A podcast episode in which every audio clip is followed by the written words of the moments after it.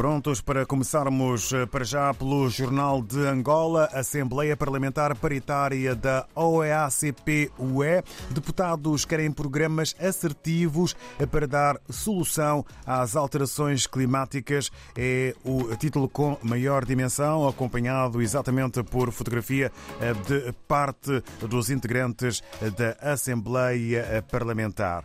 Outro eh, assunto que faz manchete na capa do Jornal de Angola formados na Universidade Quimpa Vita, engenheiros angolanos criam sistema para o tratamento de águas residuais. Vamos agora até Cabo Verde, de acordo com a publicação A Semana, Agência dos Estados Unidos da América em Cabo Verde, para discutir desenvolvimento de novo pacote de ajuda. E um outro título para as Ilhas Bonitas, Cabo Verde prevê baixar preço de energia com central de armazenamento de de renováveis. Ora, em São Tomé e Príncipe, segundo a agência STP Press, a União Europeia reafirma apoio a São Tomé e Príncipe nas áreas da justiça, agricultura e energia renovável. É um dos títulos que marca a imprensa são tomense hoje. Um ainda a marcar a atualidade, Patrício Trovoada, reeleito presidente do ADI.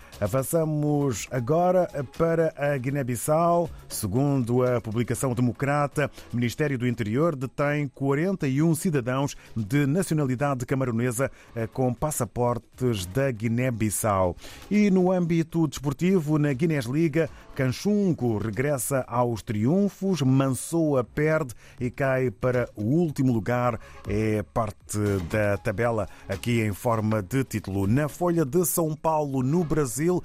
Lula chama de volta embaixador em Israel. Crise se agrava. Governo Netanyahu declarou o brasileiro persona non grata após comparação de ação israelense em Gaza ao Holocausto. Um outro título com eh, fotografia de uma menina de 11 anos, Eduarda, a tomar a vacina contra a dengue. Assenta no título Brasil atinge 650 mil casos casos de dengue em escalada histórica.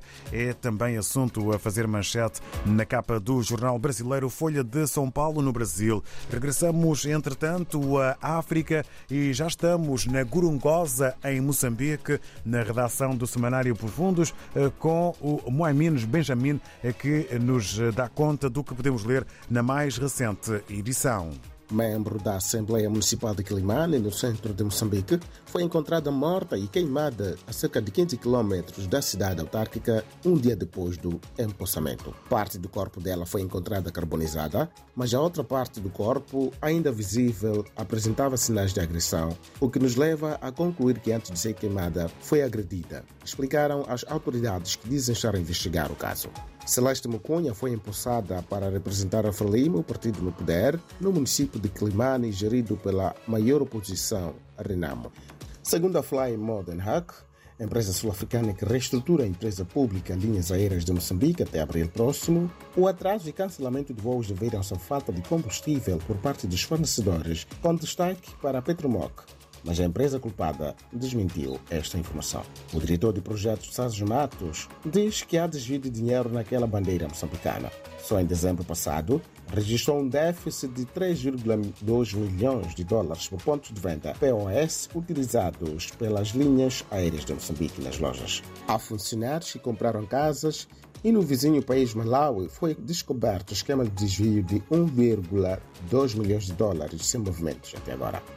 O atual primeiro secretário provincial do Partido Frelimo, em Tete, vai ter que responder em tribunal a um processo de corrupção em que ele e mais de três funcionários estão acusados de desvio de parte de um milhão de meticais dos cofres do Estado. O caso deu-se de 2019 a 2021, quando o número um da Frelimo era administrador do distrito de Chiuta, naquela província. A Moçambique, é raridade ver a justiça obrigar o número um do partido no poder desde a independência para responder a um processo de corrupção. Os visados já foram notificados para serem julgados amanhã, quarta-feira, 21 de fevereiro, pelas 9 horas, naquela província central de Moçambique. Ainda há controvérsias sobre o programa Sustenta do governo. Para alguns, o Sustenta está cercado de transgressões que contradizem a narrativa de sucesso propagado pelo ministro da Agricultura e Desenvolvimento Sustentável, Sanso Correia, nos seus discursos e aparições na imprensa. Mas há quem aplaude a iniciativa. Por exemplo, o distrito de Yamatanda, na província de Sofala, no centro de Moçambique, por campanha agrícola, atualmente consegue sair das 300 mil toneladas para 500 mil toneladas. Esses resultados segundo o executivo local, são atribuídos ao Sustenta. E os discursos contra Sustenta são falácias. É verdade que não há nenhum projeto que tenha 100% de sucesso, reconheceu o administrador de Nhamatanda, Adão Ossumane. De Moçambique, Mami Benjamin, do Jornal Profundus. Bom dia.